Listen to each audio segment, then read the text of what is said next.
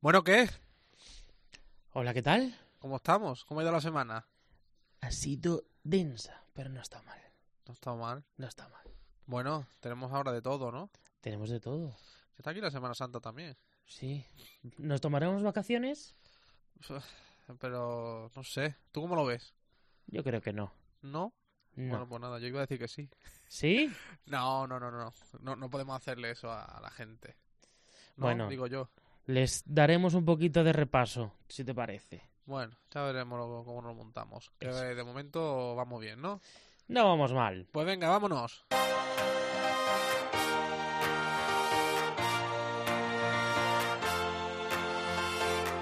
José Melero y Fran Simón. Imparables. Cope, estar informado. Hola a todos, bienvenidos, bienvenidas a esta nueva edición de Imparables. Gracias por dejarnos entrar en sus oídos y gracias porque cada vez sois más los que escuchéis este podcast. Recibe el saludo de... José Melero. y Fran Simón. Bueno, has hablado en una misma frase de tú y de usted, ¿eh? Anda que... Anda, que de- también. Yo creo que de tú mejor, de ¿no? tú, sí. Bueno, pues eh, voy a hacer una pregunta. Eh, ¿Te acuerdas del primer programa que estuvimos hablando con todo un imparable? Es Juan Ramón Amores, director general de deportes de la Junta de Castilla-La Mancha. Hoy vamos a volver a hablar con él porque tiene una buena noticia. Gracias a su positividad, a su esfuerzo y al trabajo, bueno, pues le han comentado el médico que el, la que padece esa enfermedad tan horrible, bueno, pues no ha evolucionado o lo está haciendo muy lentamente y eso es una muy buena noticia porque lo vamos a celebrar con él, que además además está cumpliendo años. Bueno, hay que recordar además que en noviembre de 2018, cuando le hicimos la entrevista, él ya no debería haber estado con vida, según el primer pronóstico. Ya digo, no solo sigue vivo, sino que está mejor. Eso nos lo voy a contar dentro de un ratito, pero también vamos a hablar de las listas de esperas sanitarias. ¿Qué pasan con ellas? Y es que son muchas las personas que llevan tiempo esperando una intervención quirúrgica, una prueba diagnóstica. Es tanta la gente que llegan a desesperarse. el mayor problema es el psicológico, el mirarte todos los días, cada día que te duchas. El- una cosa tan simple como el, el ir a comprar ropa. O sea, tú tienes que estar supeditada a decir, uy, esto no me lo puedo poner aunque me gusta. Parece una tontería, pero no. Yo, de, uy, ¿qué, mm, ¿qué vestido? ¿Y te das cuenta que tienes escote? Ah, no me lo puedo comprar porque no me lo puedo poner. Tienes que buscar todo de cuello alto. Y en invierno bien, pero en verano, primavera, ya no le digo ir a la playa. Es muy duro. Bueno, pues es el durísimo testimonio de Carolina que lleva años, un par de años esperando una reconstrucción mamaria que debe realizarse tras sufrir cáncer de mama. Un tema muy espinoso, como estamos viendo, es para muchos, eh, sobre todo para los gobiernos, que le traen bastante de cabeza, y es que todos se proponen reducir la lista de espera de la sanidad pública, sobre todo ahora que estamos en campaña, pero ninguno hasta el momento parece que las medidas no terminan de surtir efecto después de los efectos de la crisis económica. Hablaremos también de la situación por la que están pasan- pasando muchos pacientes y también hablaremos con la plataforma Defensor del Paciente. Son muchos los casos en los que las personas se encuentran en esta situación de desamparo. Pues esto es solo una pincelada de lo que os traemos en el programa y os recordamos nuestras redes sociales a las cuales también os invitamos, bueno, pues que interactuéis con nosotros. Podéis mostrar vuestras opiniones, críticas, bueno, lo que os apetezca.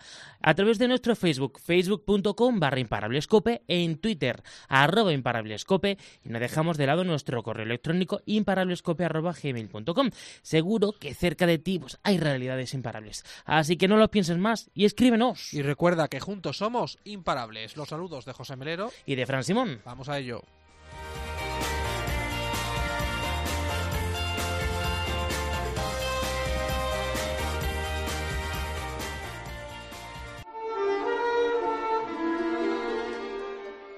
José Melero y Fran Simón. Imparables. Cope, estar informado. En España se puede decir que la sanidad no va bien, o al menos no todo lo bien que se debería.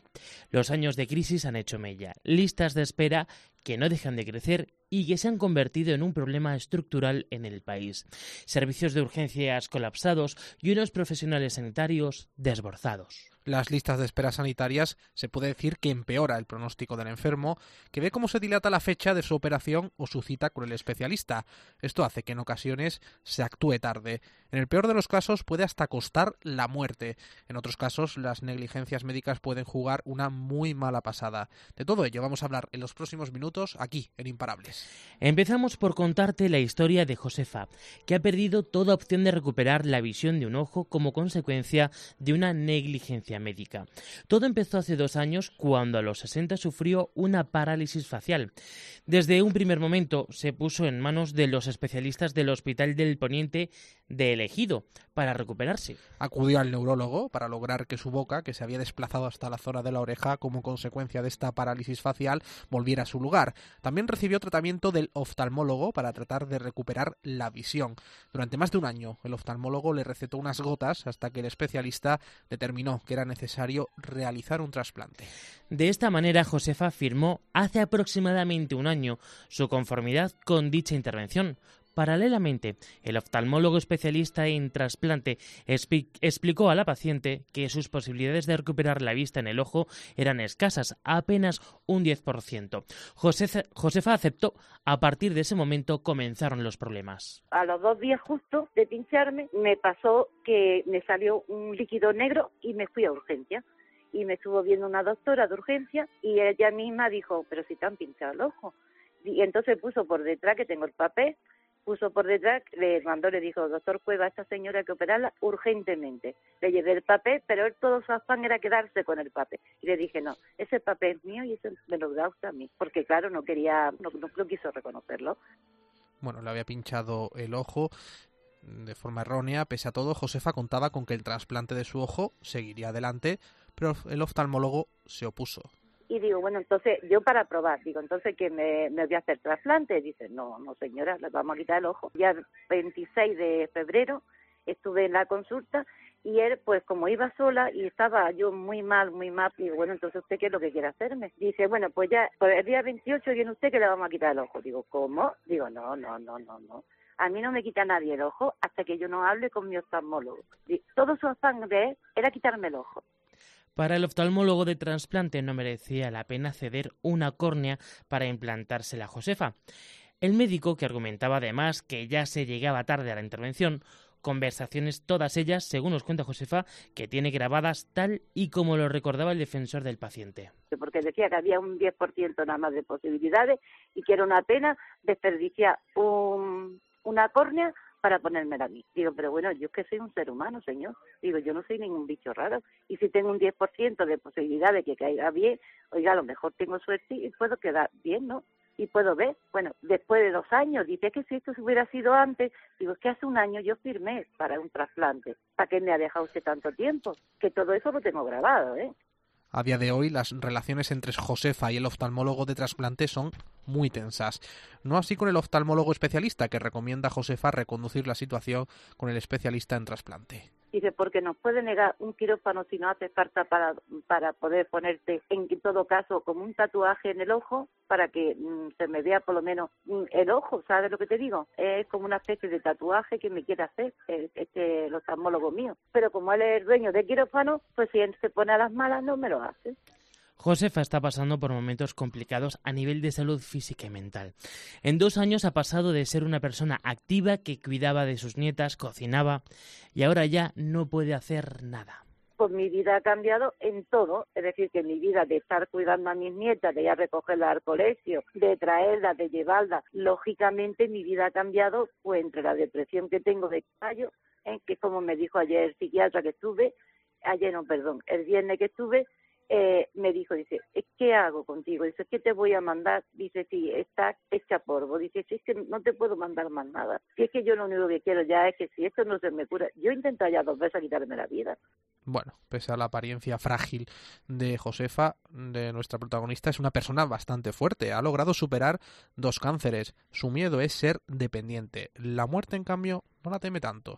Que me tienen que llevar, que me tienen que traer, que tengo que depender siempre de alguien es que no tengo nada, es que si no, a base de taxi, yo no puedo, no, mi dinero, yo aquí en mi casa entra muy poca cantidad de dinero, cielo, ¿entiendes? Es decir, que no puedo estar gastándome taxi para ir a un médico cada dos por tres.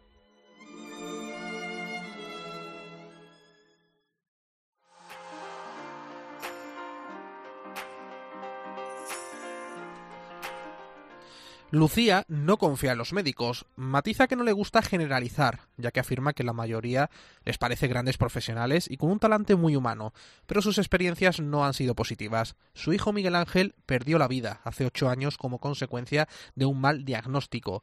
Tuvo mala suerte. Todo comenzó por un error que le llevó a una escoliosis que vino acompañada de una lista de espera de cinco años, un lustro en el que la espalda de Miguel Ángel se iba progresivamente torciendo. Cinco años eh, continuamente reclamando, porque yo era una ama de casa, pero evidentemente tenía a mi hijo que, que veía que, que su espalda se iba torciendo, ¿no?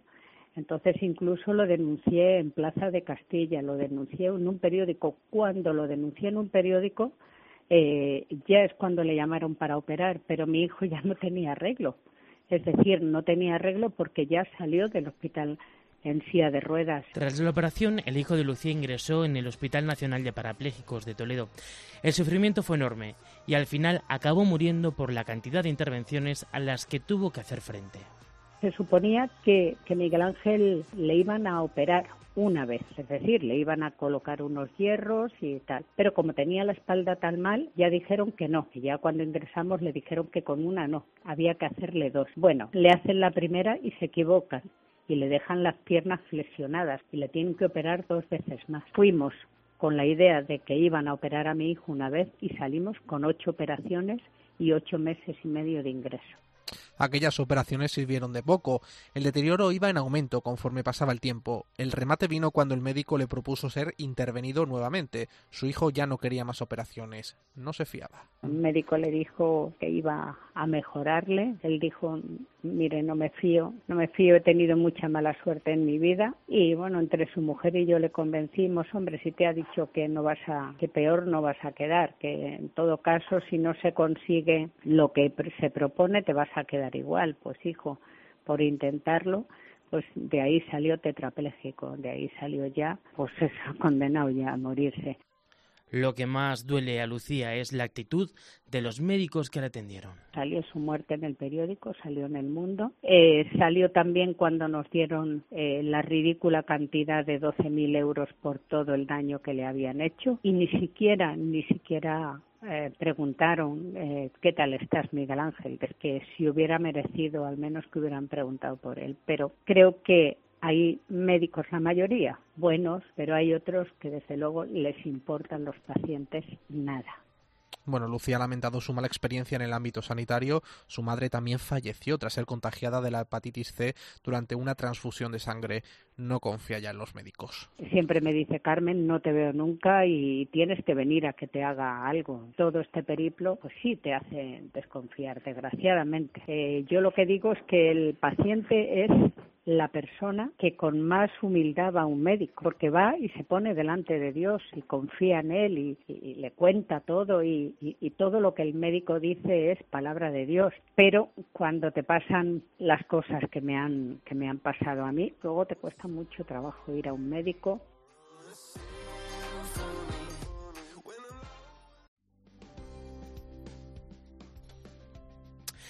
Carolina lleva en lista de espera desde marzo de 2017 para ser sometida a una reconstrucción mamaria tras el cáncer que padeció.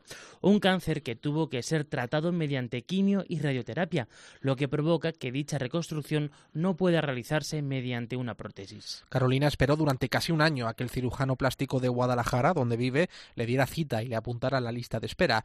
Un año después, el especialista comentó que la falta de personal impedía seguir con el proceso tanto de Carolina como del resto de pacientes que debían someterse a esa reconstrucción mamaria. Cuando ya me ponen en lista de espera en Guadalajara, el cirujano plástico me dice que esta operación ya no la hacen porque tiene que por lo menos haber dos cirujanos mínimo. Es una operación larga de varias horas. Eh, tienes que estar luego en la UCI porque hay peligro de trombos eh, y claro, tiene que haber de guardia. Si estás en la UCI, algún cirujano plástico. Entonces, ahora mismo en Guadalajara que hay una media jornada, que es él, el jefe de cirugía, porque las otras dos que había se fueron porque las habían reducido el sueldo a 2.200 euros.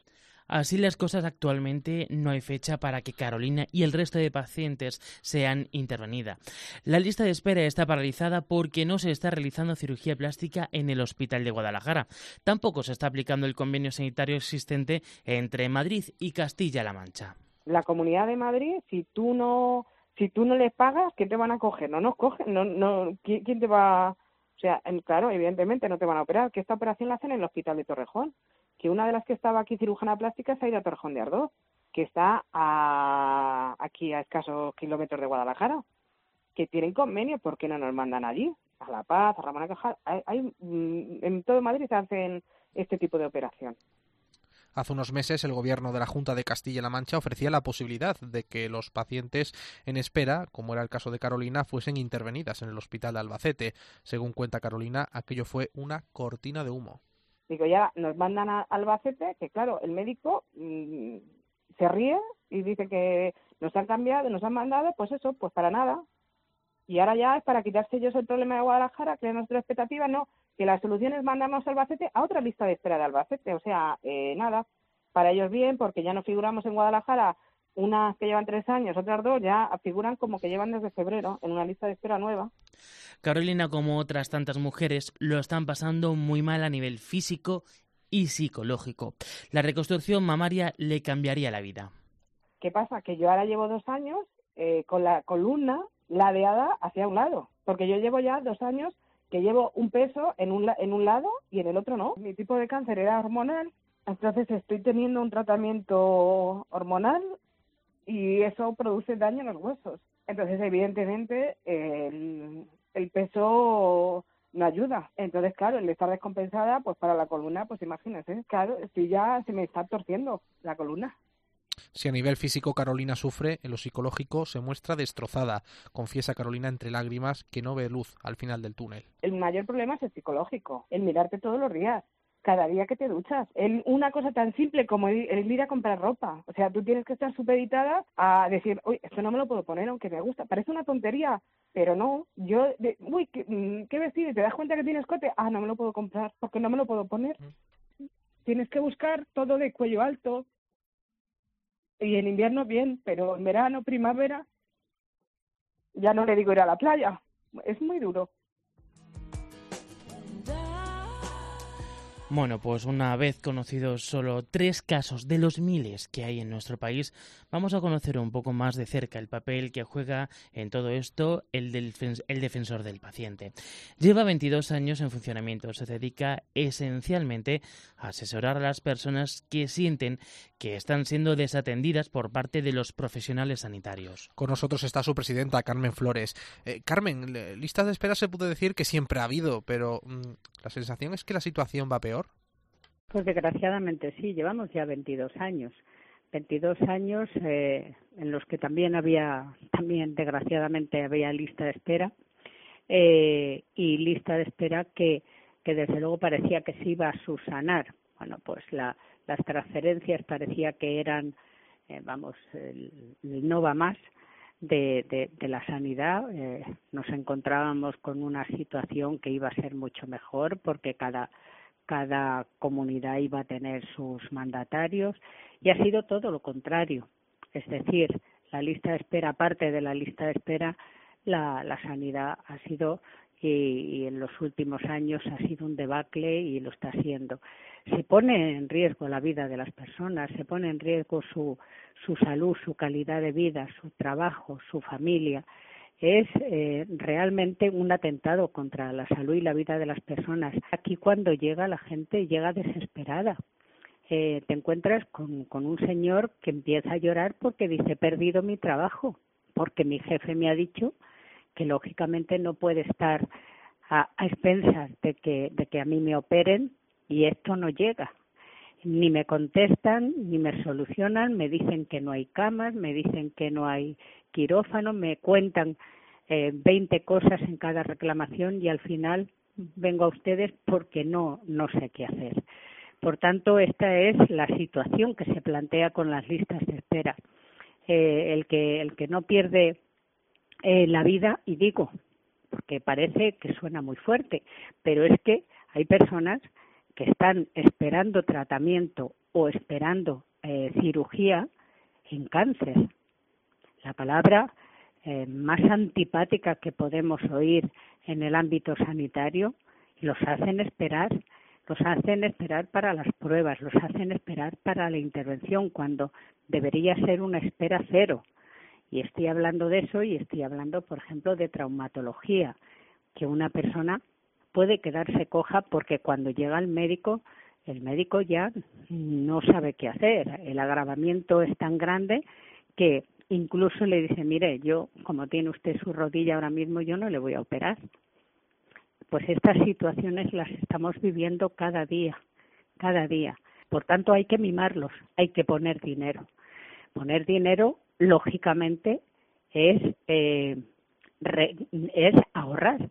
Y ahorrar porque a una persona que se la atiende a tiempo, esa persona vuelve a su trabajo, se cura, se, se pone en marcha, perdón por la expresión, y ya está. La persona que no se cura está continuamente en urgencias, está continuamente en el médico de cabecera, porque no está bien, no se encuentra bien.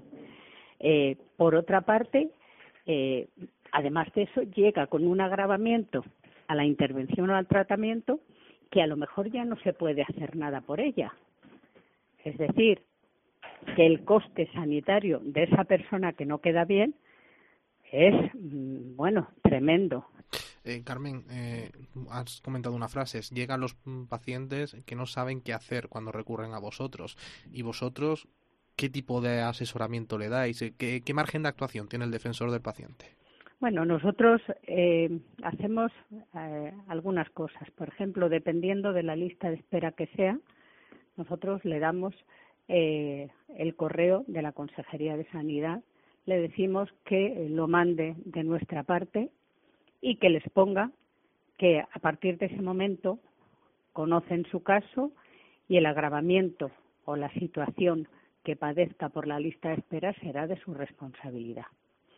Por otra parte, si es un cáncer, obviamente mmm, no podemos esperar, tenemos que hacerlo nosotros, ¿no? Y lo hacemos incluso a, la, a las fiscalías. Nosotros entendemos que es un delito contra la salud y la, vamos el Código Penal lo dice muy muy fácil cuando hay eh, una persona que tiene una necesidad de atención y a unas sabiendas que tiene esa necesidad no se la llama, no se la interviene, no se la atiende, es una denegación de auxilio. Por tanto, es un delito. Sí que es verdad que los fiscales no lo consideran así, pero la realidad es que es un atentado contra, contra la salud de las personas y debería, debería de ser un delito de esos que son los que nos garantizan o están para ser garantes de nuestra salud, que son los mandatarios. Vosotros os podéis personar en algún litigio, ¿no?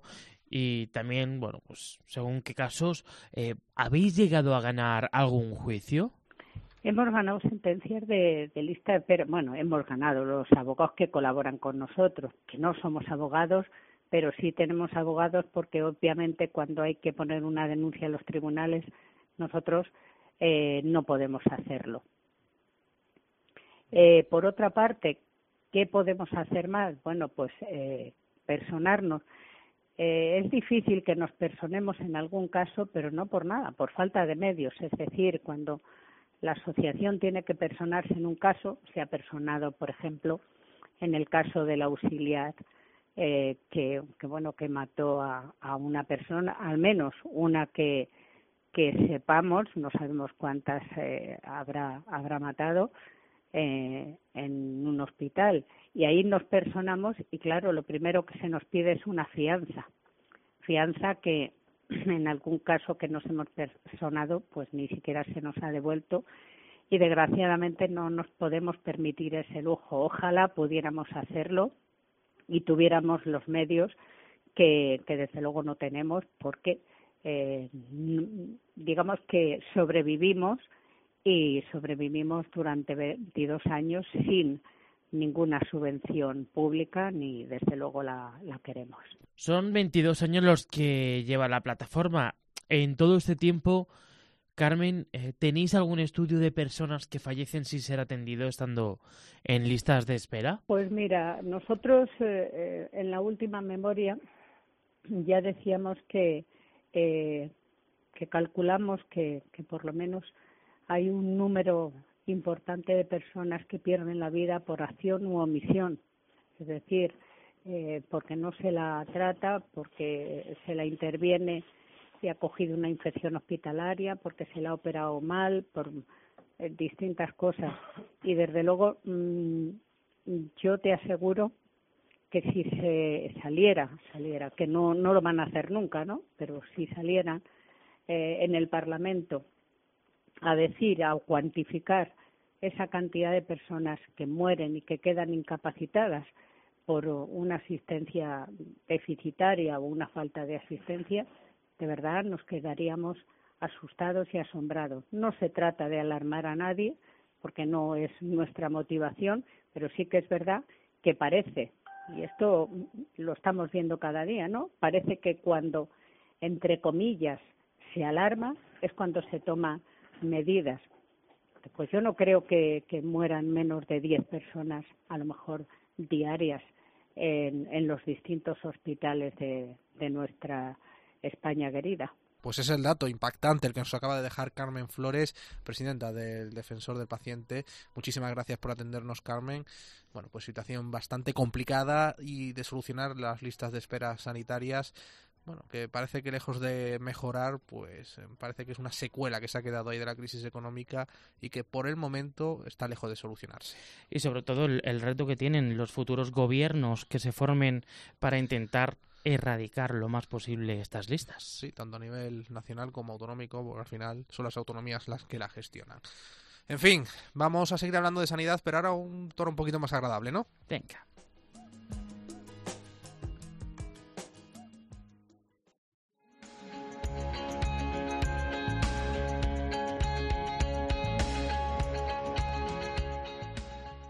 José Melero y Fran Simón. Imparables. Cope, estar informado. Han pasado ya cinco meses desde que empezamos. Efectivamente, cinco meses. Este es el programa número 20. 20 o 21, estamos por ahí. Sí, yo creo que es el 20. Y acuérdate que el primer programa lo empezamos con, eh, con Juan Ramón Amores, director general de Deportes de Castilla-La Mancha. Y nos dijo una cosa como esta.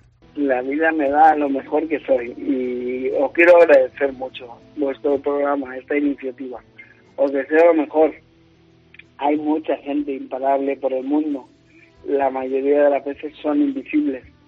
Yo tengo la suerte de que soy visible, pero hay mucha gente que está escondida, que no tiene fuerza. Y juntos, si nos damos la mano y luchamos juntos, vamos a ser, como dice vuestro programa, imparables. Ánimo y sacar a mucha gente a la luz que está luchando y que son ejemplos de vida.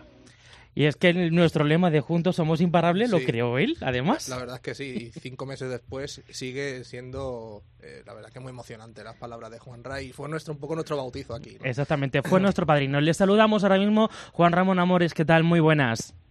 Hola, ¿qué tal? Encantado de estar otra vez con vosotros. El placer es nuestro, ya lo sabes. Em, empezando así, y me estaba acordando, ¿sabéis que ese día estaba con la voz un poco tomada? Sí, sí, ¿verdad? Y, y eh, a los poquitos días me ingresaron en el hospital con una neumonía que me tuvo cao más de un mes.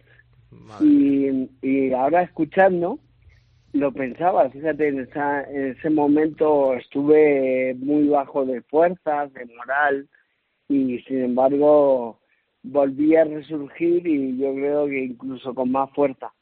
Se nota además Sí, sí, digo que se nota además por la fuerza de la voz y, y sobre todo por las últimas novedades.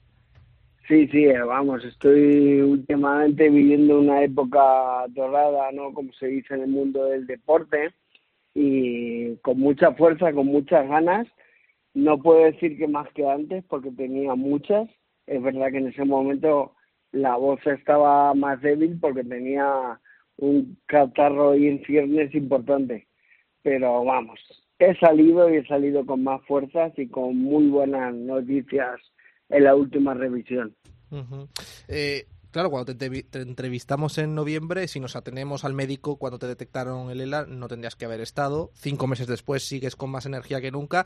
Y yo quiero que nos cuentes, eh, Juanra, esa visita al médico del otro día. ¿Qué te dijo? ¿Cómo fue ese momento? Pues mira, fue muy curioso porque cuando sale mi numerito en el hospital de aquí de Toledo, yo me meto en la consulta a la que iba siempre, a 416. Y nada más entrar me dice la enfermera, no, no, no es aquí, pásate a la 413 directamente, no hace falta que llames ni a la puerta. y me fui pensando que la doctora iba a estar allí dentro y cuando entró pues había un doctor que se presenta que me dice que es nuevo en el servicio y que tras una reestructuración de los casos va a ser mi nuevo neurólogo y además me dice que la primera visita pues él quiere no fiarse de los informes que tenía antes sino hacer una valoración propia entonces me hace una valoración más intensa de lo que yo estoy acostumbrado y lo compara con el inicio de la enfermedad, ¿no? Me empieza a preguntar los primeros síntomas cuando me diagnostican y a partir de ahí hace con la escala de valoración de fuerza me hace todo toda la revisión y mi sorpresa es que al final él mismo me dice que estoy muy fuerte y sobre todo me dice una frase que no consigo sacar de mi cabeza y que no la quiero sacar. Me dice, nos, nos vamos a ver muchos años por aquí porque con tu fuerza estás deteniendo ¿no? el avance de la enfermedad. Y bueno, pues es la mejor noticia que te pueden dar, aunque mi contestación es fiel a mis principios. Yo le dije, hoy estoy aquí y vamos a disfrutarlo y veremos dentro de cuatro meses cuando me veas cómo estoy, pero día a día es la mejor manera de encarar cualquier problema y al final la vida. Eh, cuando te dijeron esa frase, una frase además muy positiva, ¿qué fue lo primero que sentiste? Pues alegría de ver que los pronósticos están para romperlos, alegría de saber que todo lo que estoy haciendo, porque ahora mismo vengo de hacer rehabilitación, eh, todo lo que estás haciendo está haciendo que sigas fuerte. Alegría de ver que cómo me tomé la vida desde aquel día ha hecho que viva muchos momentos muy felices, pero sobre todo, eh, igual que no me creía cuando me decían el diagnóstico malo, ahora tampoco veo eh, tan positivo el nuevo diagnóstico. Al final los diagnósticos son eso, son pronósticos. Yo día a día y a seguir luchando para llegar muy lejos, pero día a día y disfrutando de cada momento que tengo por delante. Mm, ¿Se puede decir, Juanra, que el mejor tratamiento contra el ELA es la actividad, la positividad? Mm, no me atrevería, en mi caso sí, pero supongo que sería injusto porque hay gente que también intenta hacer eso y no funciona. Entonces yo no me atrevería, pero en mi caso yo estoy convencido que si al principio me hubiera metido en casa, no estaría como estoy, incluso muchas veces digo que no estaría ahora mismo ya, ya vivo a mí me ha funcionado, pero no quiere decir que sea una receta mágica. Simplemente, bueno, es una forma de encarar, ha funcionado, mi enfermedad va despacio, bueno, pues es una manera de celebrar. Pero no me atrevería a decir que esta receta le funciona a todo el mundo porque es una enfermedad que te devora, ¿no? Y a mucha gente en meses les devora. ¿Qué te dijo o qué te dijo tu mujer, tu familia cuando le, diste, le dijiste el, el pronóstico del médico? Escucha, eso fue una de las cosas más, más raras, porque mi mujer estaba trabajando. Entonces yo soy tan contento que me hizo una foto y la puse en las redes sociales. Y ese día mi mujer no nos vimos hasta las nueve y media de la noche.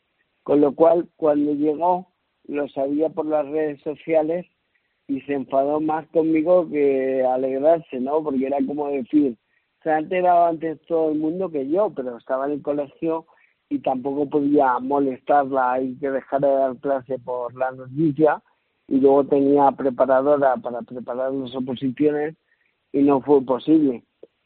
Con lo cual fue una cosa muy curiosa y desde entonces mi madre y mi mujer están un poco enfadadas porque me dicen eso, dice, anda, que lo sabe más antes la gente que nosotros. Pero fue una manera de soltarlo, ¿no? Soltar esa felicidad. Además hay una foto que es, yo creo que no se puede fingir, ¿no? Se me ve feliz, alegre, iluminado y, una foto que ha triunfado en las redes. Yo creo es la foto con más likes que yo tengo. Me parece que lleva 1340 o algo así. Una barbaridad y un montón de comentarios de gente que saliera por mí y que yo le digo lo mismo. Yo estoy aquí gracias a la fuerza que me da la gente y los ánimos y las ayudas que recibo. Es que no sé si te lo crees, ya te lo dije en la primera entrevista, te has convertido en un referente ¿no? para Castilla-La Mancha por esa lucha y esa entrega.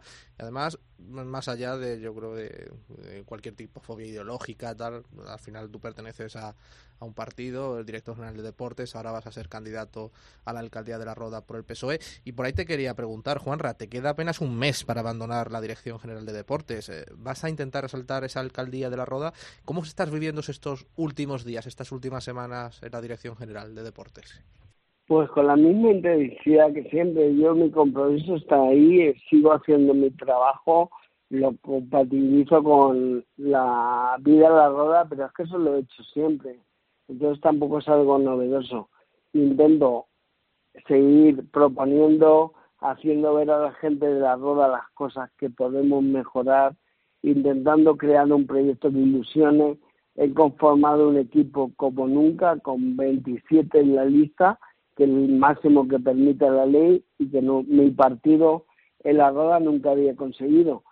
Pero no abandono ni un solo minuto mi puesto de director general porque creo que el compromiso con Castilla-La Mancha también es con la roda y no lo quiero dejar hasta que lleguen las elecciones y cuando veamos el resultado en Castilla-La Mancha y en la Roda, pues veremos el futuro.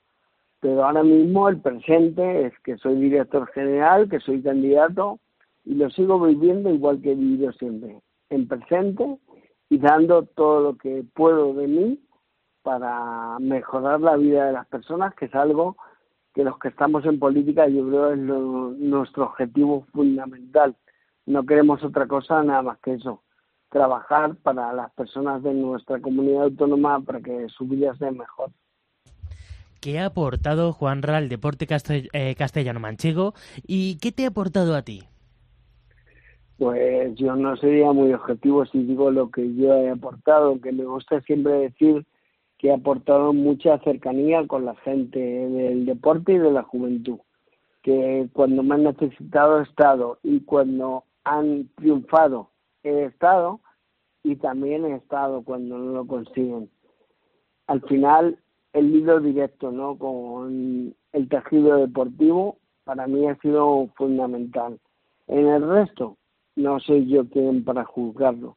Y a mí el deporte me ha, me ha aportado lo que me ha aportado durante mi vida, mucha fuerza.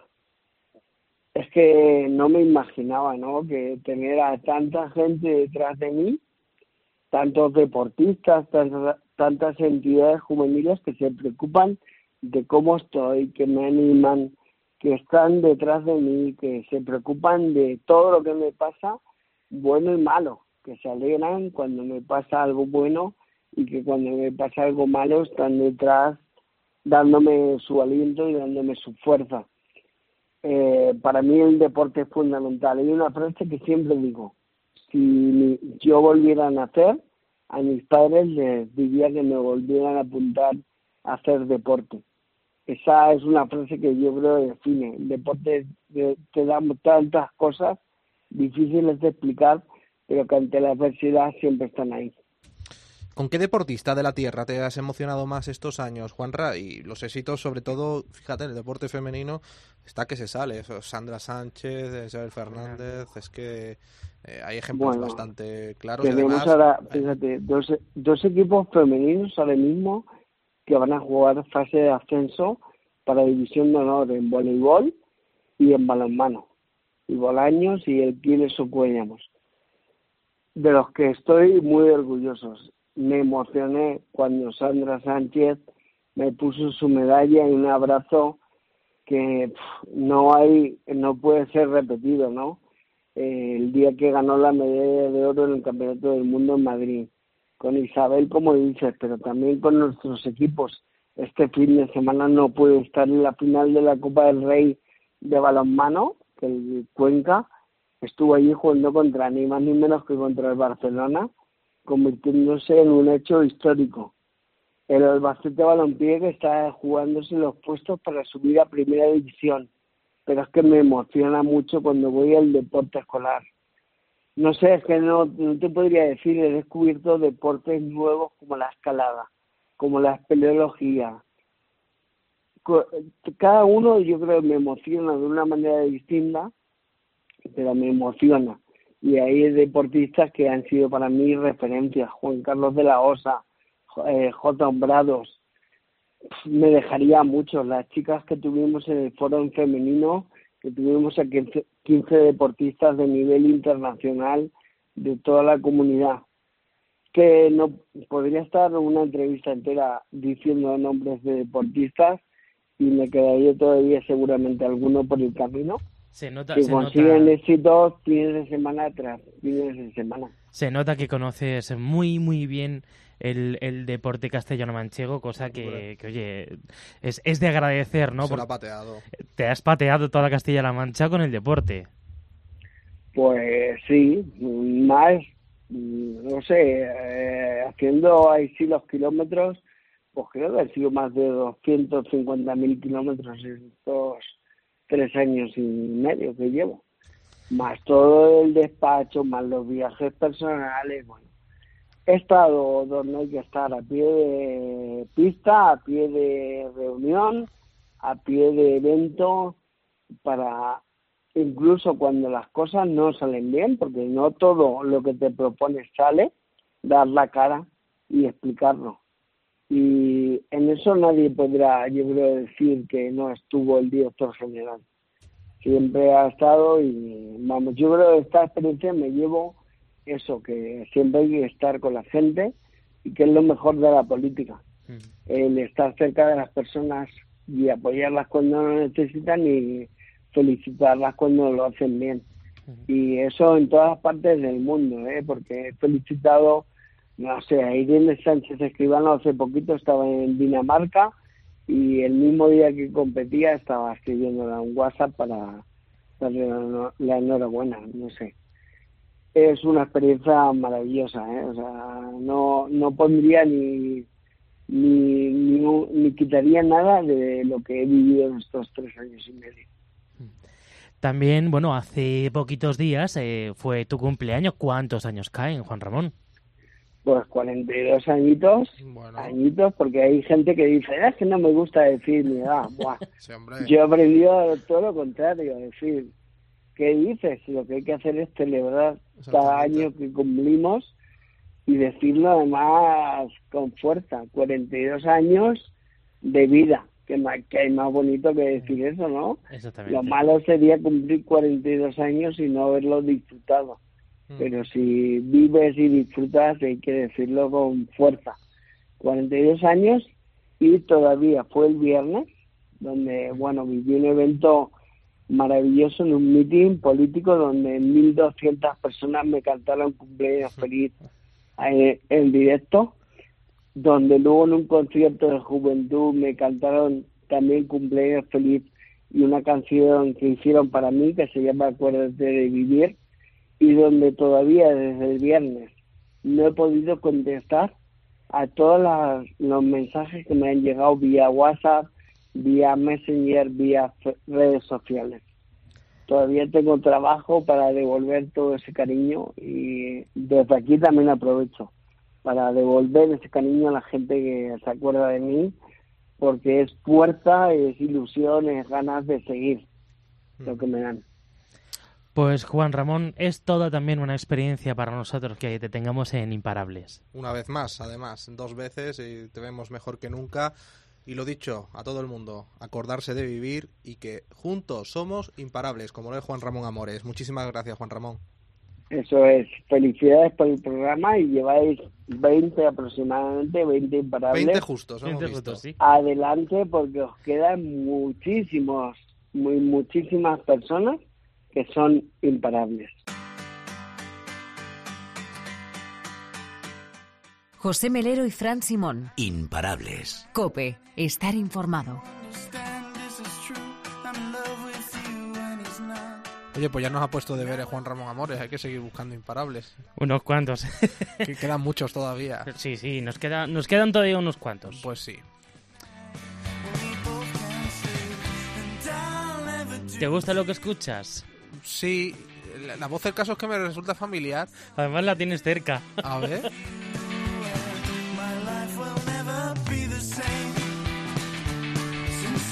Bueno, My Life es mi vida. Sí, hombre, eso sí. Estamos hablando de vida prácticamente durante todo el programa. Y todos los imparables, Todos los imparables. porque contamos la vida. Exactamente. Bueno, pues esto que escuchamos es de alguien, pues como hemos dicho antes, muy cercano a nosotros. Además está preparando material nuevo para enseñarnos, que yo estoy deseando. Y esto que suena lo publicó en el año 2017 y se llama My Life.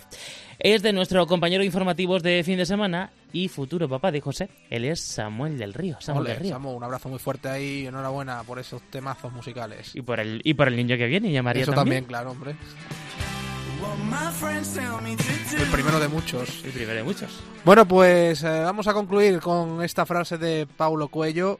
Hay momentos en, que, en que los problemas entran en nuestras vidas y no podemos hacer nada para evitarlos, pero están ahí por una razón.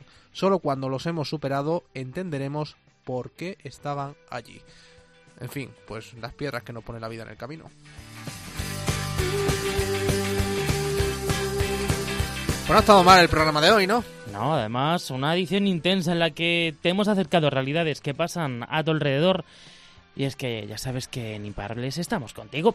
Comenta el programa con nosotros a través de nuestras redes sociales. ¿Cuáles son? En Facebook, en Twitter, facebook.com barra imparablescope y en Twitter, arroba imparablescope. Aquí nos tienes para lo que gustéis, lo que necesitéis. Ya sabes que aquí siempre en Imparables te contamos ni más ni menos que tan solo la vida. Como dice Juan Juan Ra Amores, juntos somos, Imparables. pues eso.